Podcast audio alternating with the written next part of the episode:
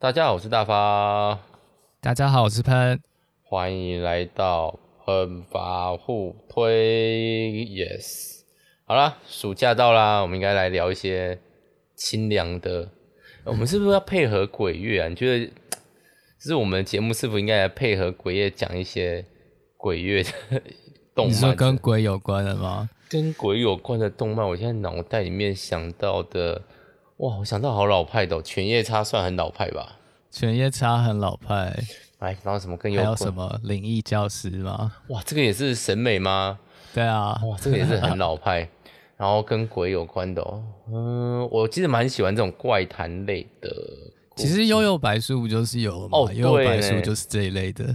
对，但幽游白书我们已经聊过啦。对，嗯，那今天呢，因为我们要在 翻，因为前几天跟我的朋友聊到，就是聊到，哎、欸，他说你们怎么有时间看这么多的作品，什么都追，什么都追，什么都看？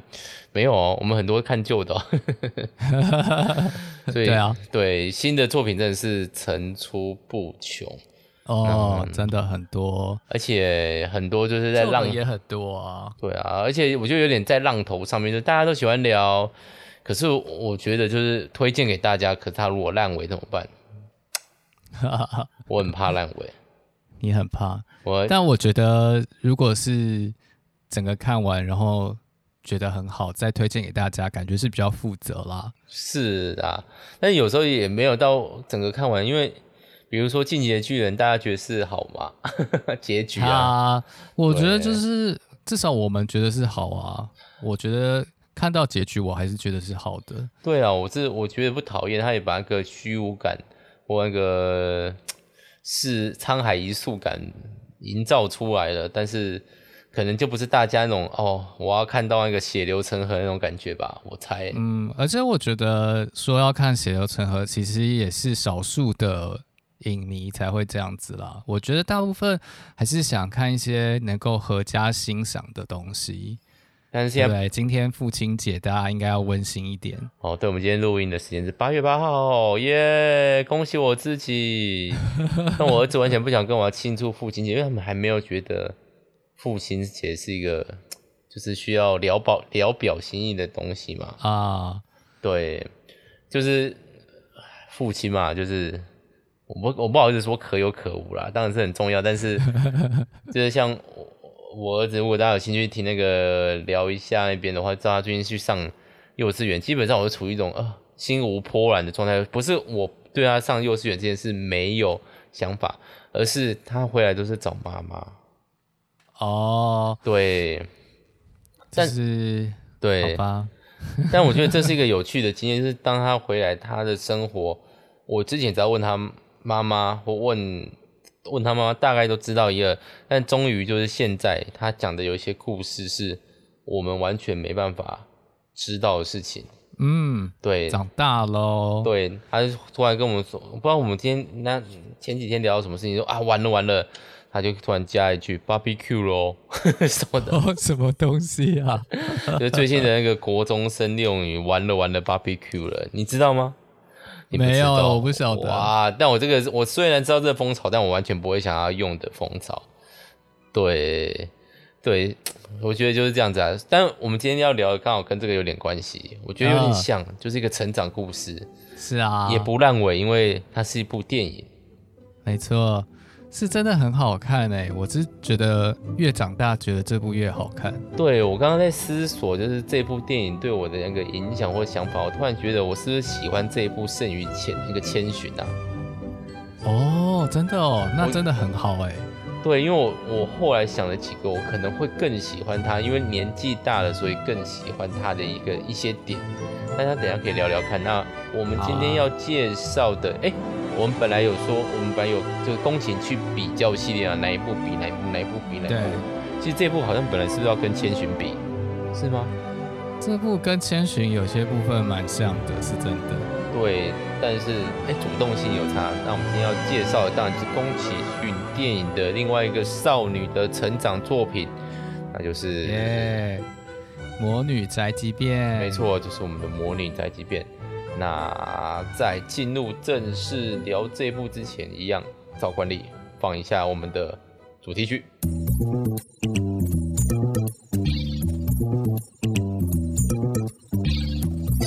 我有一种越来越像一个节目的感觉，什么意思啊？就是我很认真的，哎，想看我跟有没有连到这个点，然后连到这个点，我刚刚讲主题曲这个东西，就是，哇好。Care 有没有讲主题曲这件事情哦。那表示你越来越熟练啦，就是知道说什么时候要接什么东西。对，但其实对越来越熟练，我不知道哎、欸，可能听的观众会觉得，哎、欸，我们聊的东西越来越有，像我最近也觉得跟喷啊，虽然是这样子没有见面录，但我觉得最近的那个互动感或是。呃，内容深度是前面比较没有的感觉。以前我们很认真的写那个，啊、我这段聊什么啊，然后这一段可能会聊那个，现在都是算了算了，接了。现在听起来有点微不负责任。好啦，不过我想应该《魔女宅急便》没有什么可以被骂的部分，因为我们也不会被骂。我们的那个收听人数，谢谢各位。好，那。我们请喷来介绍一下剧情好吗？好啊，嗯，好，这部是真的就是很可爱的一个作品。它简单说就是有一个小魔女十三岁，然后叫做琪琪。她到了十三岁，她就要离开家乡，然后到新的城市展开生活。哎，爸妈就让她走了，然后，嗯，然后她这样子才能变成正式的魔女。所以她就骑着扫把，然后到了新的城市，带着她的黑猫同伴。嗯，然后她来了之后呢，就发现，哎，一开始好像有一些找到一些机会，就是可以去工作啊。然后她就发现，哦，她可以用骑扫把飞行去送东西，这样感觉就是这个宅急便的来源这样子。嗯但是呢，后来就发现有一些哎，他没有办法应付的事情啊，就是有时候出了什么差错啊，然后呃，有时候就是哎，心情不好，那到底到底自己的问题是什么？然后他就陷入陷入一个好像一个存在危机的感觉，这样子。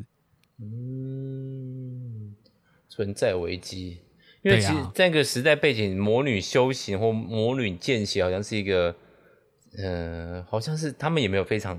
意外好像是哦，有这件事情，然后但是好像魔女慢慢的视为了，就是魔女可能以前可以做很多事情，对，但就前面的剧就是剧情来说，她慢慢还会做草药、魔药那种东西，到琪琪是完全不会，只剩下会飞这件事。嗯，没错，对，所以简单来说，如果她不做魔女的话，她基本上这个女的是不是没有一技之长啊？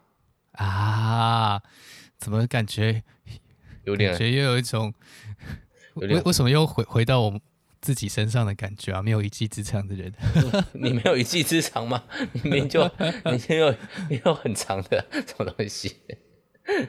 不是啊，长得很长吗？你的英文很长啊，什么东西？英文很长哦。对啊，这种就是很没有特色的一技之长啊。哦，是，但是你所是真的所处环境的感觉吗？但是我觉得琪琪的不是这样子的问题，他就是，呃，我觉得他有一种乡巴佬进到大都市感。呃，对，那个都市的感觉差很多。上到台北，对。我飘向北方，对，我不知道现在大家年轻人，我这一直都没有了。我是连我在填我大学志愿的时候，我都希望我去我南方，我不要去北方，完全没有想要往那个拥挤的城市挤。只是一不小心，我本来想说哦难一点，哦台南啊，台南台南，结果不小心飘到屏东去，又够难，飘到大发工业区去。对，大发工业区再南一点点，大发工业区在。对，在南边一点点。OK，好了，总而言之就是一个小女生，其实是国中生诶。对，国中生就是中二的年纪啊、嗯。哦，但我觉得琪琪是一个蛮成熟的女生。其实她在某些方面是，但是她后来心情不好，就是然后她又失去魔法的时候，她就比较有显示出她的个性来。但我觉得他已经以现在的标准来看，他已经是一个非常非常非常负责任的人嘞。嗯，很负责任，然后可以自己独立生活的一个小朋友。对啊，而且他才十三岁，十三岁我来干嘛？妈妈五块这样子有。十三岁就是你的学生的年纪。对啊，我的学生的年纪，呃，没有他们在幼稚一点点，真的是比较像国中。那国中。我不知道哎、欸，我可能接触到国中生也不多，但是我觉得有这么的，比如说我想要在一个地方安定下来，然后我想在一个地方可以自力更生，然后我想要在这个地方可以赚钱，然后为自己做一些事情，我觉得这个东西很很很厉害。我大概大学毕业以后才有嘛，硕士毕业。哦，对。那我想会不会这就是环境塑造人啊？因为其实。琪琪他已经知道他人生要做什么啊，或者说他以为他知道他人生要做什么了。哦，对，就是要当个魔女嘛。但他后来没有发现，原来当个魔女跟他想象的其实是有一点不一样的，所以他就面临了一点失落的感觉。然后在那个过程当中，竟然又失去了自己的能力。哦，所以，嗯嗯，我觉得那个确定自己。要做什么这件事情好像还蛮重要的耶，因为我觉得在我们这个社会，大概都是到大学大家才会决定吧。可能也是，我不知道哎。像我们这个之前也有聊过，就是有时候就是顺随波逐流，然后你就慢慢有一个好像你还做得上手的，不管是工作还是什么东西，然后你就想说，好吧，那我觉得得过且过，不然我也不能说得过且过，就是顺其自然。不然你也没有其他东西可以做。我觉得琪琪也有一点点这种感觉，特别是他失去了魔法的情况。嗯，他之前没得选，对不对？好像就是继承妈妈当魔女。对，他自己，我觉得他也没，他也不是没得选。我觉得这件事情蛮骄傲的，毕竟可能在他妈妈，我们可以看那个乡镇，他那个妈妈所在的地方，大家其实对他是有点敬仰、依赖的。然后，但是他飘到了一个大都市里面，然后熙熙攘攘的人群，然后。大家都在各自过各自的事，只有一些那种很明显就是大都市里面的那种不起眼的人，就会跟他搭话说啊，我以前也有看过魔女，这个城市里面很久没有出现魔女这种话。我不是说他们不重要，只是下一次你被你想象的那种被大家涌簇的期期期待那种被人家涌簇的感觉，可能是没有出现，嗯、因为我记得他。就是他一降落下来，还跟大家自我介绍，结果旁边人根本连理都没有，没有人理他。对啊，我觉得这个是一个超级超级难过的，都是你谁？这会不会其实也是长大的一部分啊？因为在小时候，就是不管跟爸妈讲什么话，你做什么事情，就一定会得到全然的注意。呃，嗯、应该说在呃充满爱的家庭是这样子啦。当然，有些可能不一定能够。有这么幸运有在这样的家庭，但是小孩的本性就是是一种自我中心的，是觉得哎，我站出来就要得到大家的注意。那琪琪显然就是他以前也有得到这种注意，可是他现在没有了，因为他长大了。嗯，所以，但是他好不容易，因缘际会之下，用自己飞行能力帮了一个人，好像帮忙送送奶嘴，哎，奶瓶，奶嘴。反正就是有一个妈妈来买面包，然后下了山坡，然后就哎，什么东西忘记拿了，所以赶快帮他飞下去，哦、才帮自己找到一个可以安定的地方。他也觉得这个东西很好，可是果然事情没这么称心如意啊。对啊，所以后来是因为他在送别的东西的时候，哎，是送一个跟那个地吉吉很像的。猫娃娃吗？对，就是那个猫娃娃，然后最后就弄掉了。对，而且那天还下着超级大的雨，所以他后来就只好叫他的猫吉吉去那个假装假冒这个，对啊，这个玩具。哎，就是说到吉吉，他是他算是那个宫崎骏塑造出来数一数二的吉祥物之一耶。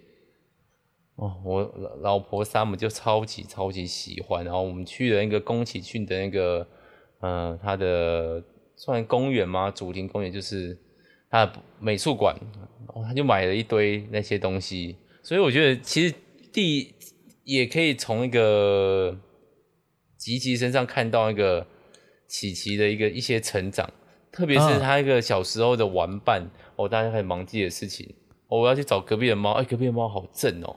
什么东西？那只白猫，哎呀，那种看不起人的眼神，真是吓，真是，真是勾起我的欲望。什么东西？哎，这位，他不是他自己说的啊。哼，我最讨厌那种走来走去的那个猫，就被人家一勾手勾一勾就跟跟上去了，什么鬼啊？还是我搞错剧情了？我没有搞错剧情吧？是吗？是吗？是吗？我我我忘记他有说这么这么露骨的话了。没有，他没有说这么露骨，他就是被人家眼神一电，然后整个毛就竖起来。是没错，这个你记你记得没有错。对啊，讲高傲是他们中间遇到另外一个魔女啦。他说那个猫看起来脸也很臭，看起来都很臭，什么东西？好，OK，好，然后呢，帮忙送那个，然后冒着大雨，结果呢，全身湿淋淋的，对方一点感激的心意都没有，就是啊妈阿妈又送这种讨人厌的东西来了，不能说讨人厌，又送蛋糕来了，哎，就这样讲了，不要送这种感觉，就是很城市少女感，嗯，哦，有点像现在大家那个知道。外送员啊，就是 Uber，哦，还有 Panda，就还蛮常听到有些故事是说送去，然后就没有受到好的回应，这样子，然后就觉得很受伤，甚至还被数落一番，这样，因为一些小小的缺失。是啊，好难过，我都觉得他们超伟大的妈，蛮伟大的，虽然嗯，帮我送饭来，我都觉得。心存感恩心，救了在有就就家里有小朋友没办法出门的妈妈们，真的是。哎、欸，后来怎么样？是失去魔力啊？那个去跟蜻蜓，就是他认识一个在路边有点像小混混，但又又有点像书呆子的一个男生。对，这样，然后蜻蜓就很想飞，因为他觉得飞行很棒。对。然后他就自己用脚踏车做了一个可以飞的东西，这样很帅，很帅哦。然后就好像真的要飞起来，结果就是 crash 这样。嗯，然后那个就在海边聊天，还蛮开心的。然后路后来路边就路过了那个蜻蜓的朋友们，然后就说要去看飞船。嗯，然后琪琪就不想去，琪琪就说你们去。但后，所以后来就跟就跟那个蜻蜓有点不欢而散这样子。嗯，然后回到家之后呢，就不知道自己怎么办。然后猫那个琪琪也不太理他，因为他交女朋友了。对，没错，他的猫也不太理他。然后结果后来发现，哎，他的猫也没有办法，他也没有办法跟猫沟通了这样子。然后这时候他再去骑。试骑他的扫把，然后就就把扫把摔坏了。哦，我记得那个什么蜻蜓的朋友有一个，就是他送货，刚刚我们讲到一个有点爱理不理的那个女生的朋友，对吧？好像不是，不是，不是那个女生，她可能就是男朋友跑去跟别的女生讲话不开心啊？哦。我觉得可能是哦，但是她自己搞不太清楚这件事情。情窦初开的少女，就是喜欢的喜欢的男生去跟女生别的女生讲话，然后还说要跟别的女生一起去看飞船，就是说那我不要了。哦，然后自己也觉得郁闷，也不知道自己的心情为什么会变成这样。对，不知道自己心情是为什么，然后又觉得可能又觉得这个嗯飞船好像是跟他很，嗯、因为因为因为是。自己飞行嘛，所以就显得它是显得它无用的一种东西。哦，大家都会飞啊，对，大家都会飞。然后还有就是，呃，它好像某种程度上，那个飞船也代表就是一个大城市的那种复杂，然后呃快速，然后很现代化这样子的一个形象。对。我其实觉得他其实这一部里面那个琪琪的心情并没有这么的复杂，难以了解，隐喻也其实没有很多，就是一个单纯的女生，单纯的人，然后进到了，然后有各式各样的东西，她也搞不清楚在想什么，她也不知道自己要做什么，嗯、但他能做的就是这些。那但是包括他失去魔法魔力这件事情，都是很简单的。你对自己有自我怀疑的时候，你当然就没办法发挥像平常那么好。对啊，对啊，所以，但我很喜欢这部。刚刚不是说，甚至超过那个，可能现在回想的时候，甚至在超过那个那个《神隐少女》嘛？对，为什么呢？我觉得他在悲伤的情景做得很好，就是哦，你看他前面哦，虽然虽然整部戏的那个琪琪穿的都是黑衣，可是那个跃动啊，包括他呃进到大城市啊那些东西，都是觉得一片那个光明向向上啊，包括他做的事情被人家慢慢认同了啊，然后人家还请他做这件事情，结果。他所有认同的东西，慢慢的被打趴，被打趴，被打趴。你会飞吗？有什么了不起？嗯、你觉得你送的东西很重要吗？对方根本不屑一顾。你以为你做的完美无缺吗？结果你那个给他猫咪掉到那边去。虽然有认，顺便认识其他的朋友啦。吼。嗯，对对，对，认识了画家。对，但是我觉得有，就是，可是他难过，就是不知道自己有没有魔力那一段，他其实没用很，很怎么，很那个。很情绪化，或者很很很铺张的方式来描写，对，就是很小品的感觉。对，我觉得他就是，如果说《神隐少女》是一种动作剧啊，或者很多的情绪啊，然后那个千寻慢慢就成长啊，这种感觉。但是我觉得他比较没有贴近我们一般的经验吧，我自己觉得。而那个呃那个《魔女宅急便》，我觉得那个忧伤的部分，那个甚至留白处，然后你看着。那个琪琪用走的进到森林里面，找到那再找到那间小屋，你都知道他对自己的沮丧，嗯、包括那天在那边睡觉，然后说的有人有人画他脸，觉得他很棒，这件事情都会让人家觉得，哎、欸，那个情绪是会沉淀下来的，会澄清看到一些东西的。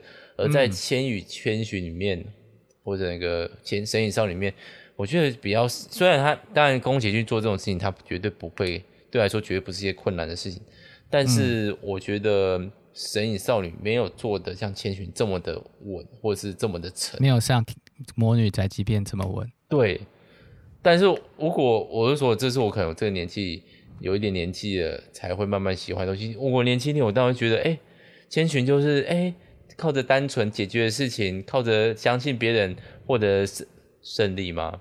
之类的，对啊，有点像那种一般少年漫画的主角，对，而不是像宅急便的那个琪琪这样子，它是一个很很大的转折，因为这个我自己觉得会更贴贴近我们的生活，是真的。你的自我怀疑难道不会随随如影随形嘛？有时候就不是那个不经意的，甚至你不知道自己为什么会这么样的情绪的时候。你总是要为你的情绪或你的那个沮丧付出那个责任，但我很喜欢他那个负责的方法。嗯嗯，那喷呢我？我也觉得蛮好的。我小时候其实没有很喜欢这部，嗯，因为小时候我觉得看起来琪琪就是一个莫名其妙在那边生闷气的人。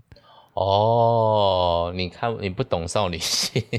对对对对，然后然后。然后就觉得就是有种无理取闹的感觉，然后可能因为我小时候身边就有一些无理取闹的人，所以我就会把他们连接在一起。我就觉得这个女主角很讨厌哎、欸，我反正让我想问谁是那个无理取闹的。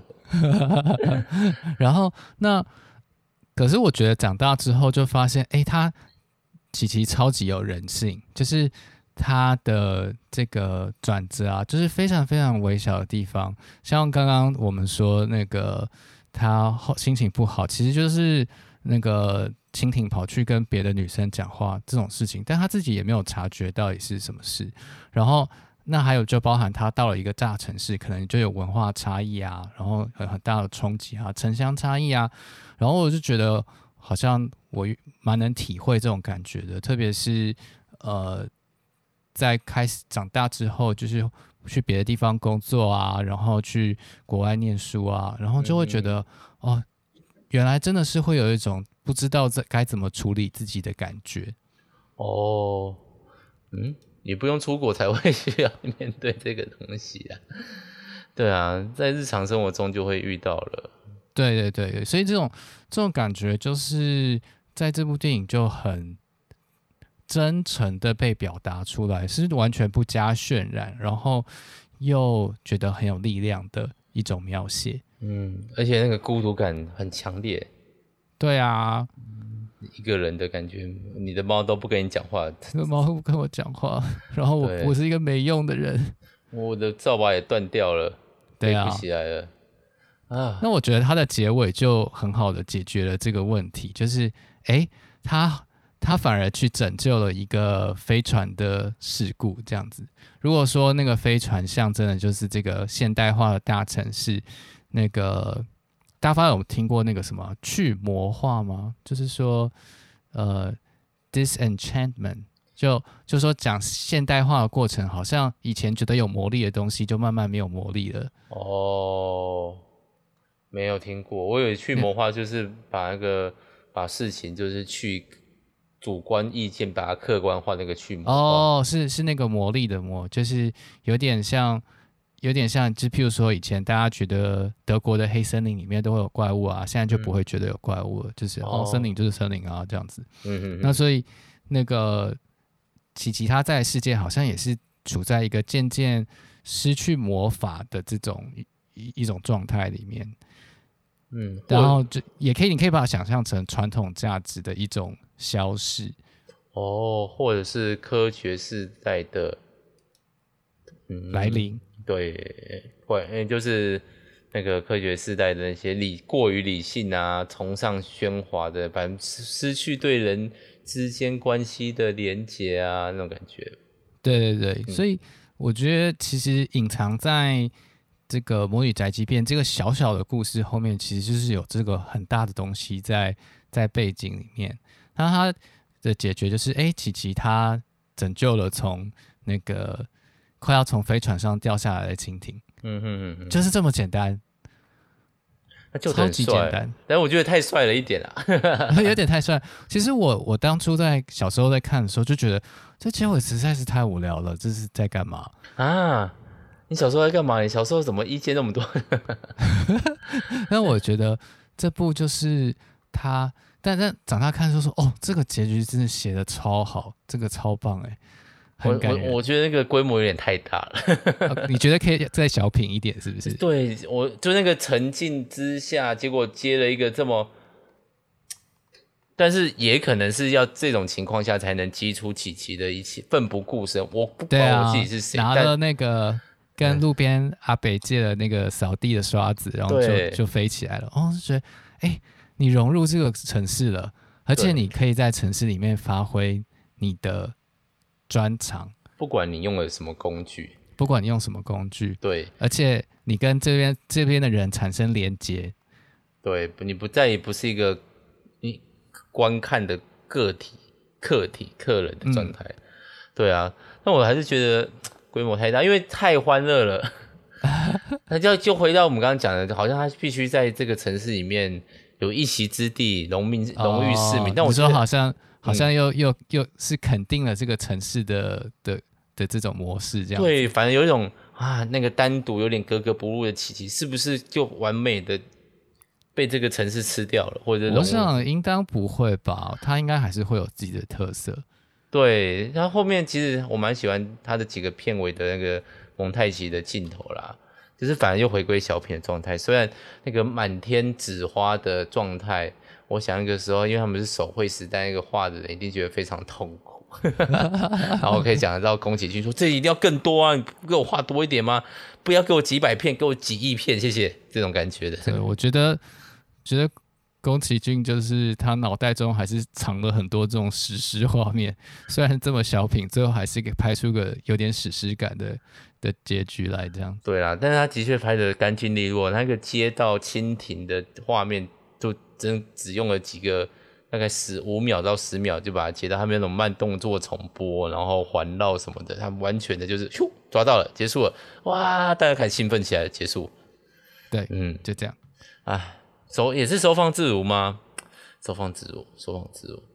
对啊，因为这部片子其实它蛮老的，一九八九年的片子，对。对所以我一直觉得，当然我很喜欢他，就是刚刚讲的那些忧伤部分。我一直在想这个结局。我小时候当然啊，要看他去找森林哦，好烦哦，好慢哦，节奏很慢呢，想去尿尿了、哦、这种感觉。对，小朋友会觉得超慢的。对，我想赶快看后面他去救蜻蜓的部分，赶快把那个暴风吹起来哈。那个广播的部分开始说，哎、欸，今天有大风喽。可是现在就觉得，哎、欸，那个收尾哦，是不是反而破坏了前面的，就令我印象深刻的那些沉浸的部分，哦，给了一个太过于绚烂的烟火灿烂的一个结尾，是否对我可能跟喷的看法不一样？我觉得是否可不可以再小一点点，再日常一点点？可是可能就没有这么多人喜欢了啦。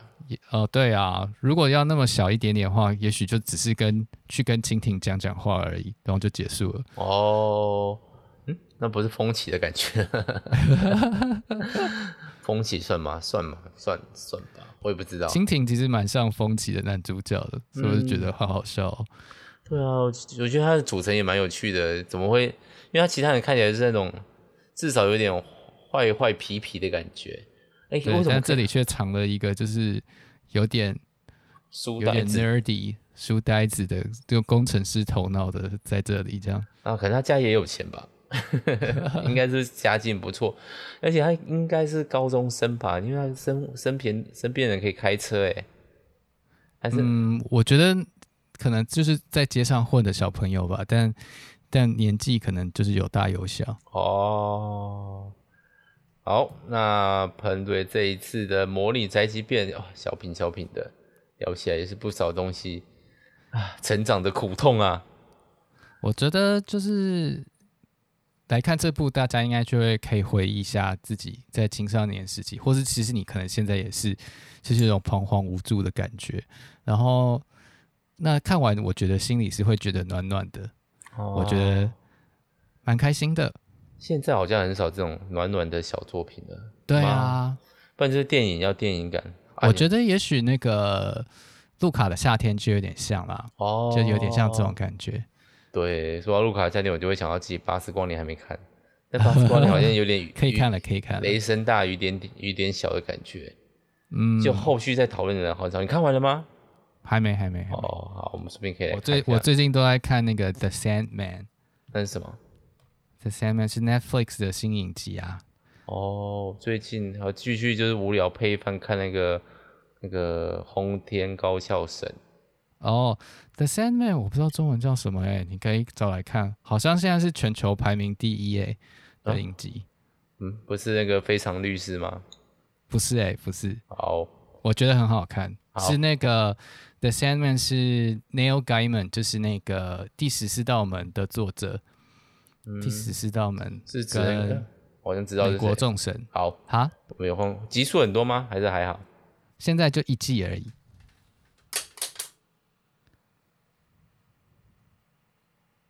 现在就一季而已。对，好，那我们可以有空来赶快来看一下。好，好，那今天就先聊到这边啦。好，那大家拜拜，大家拜拜。哎，父亲节快乐，忘记说了，父亲节快乐。Thank you.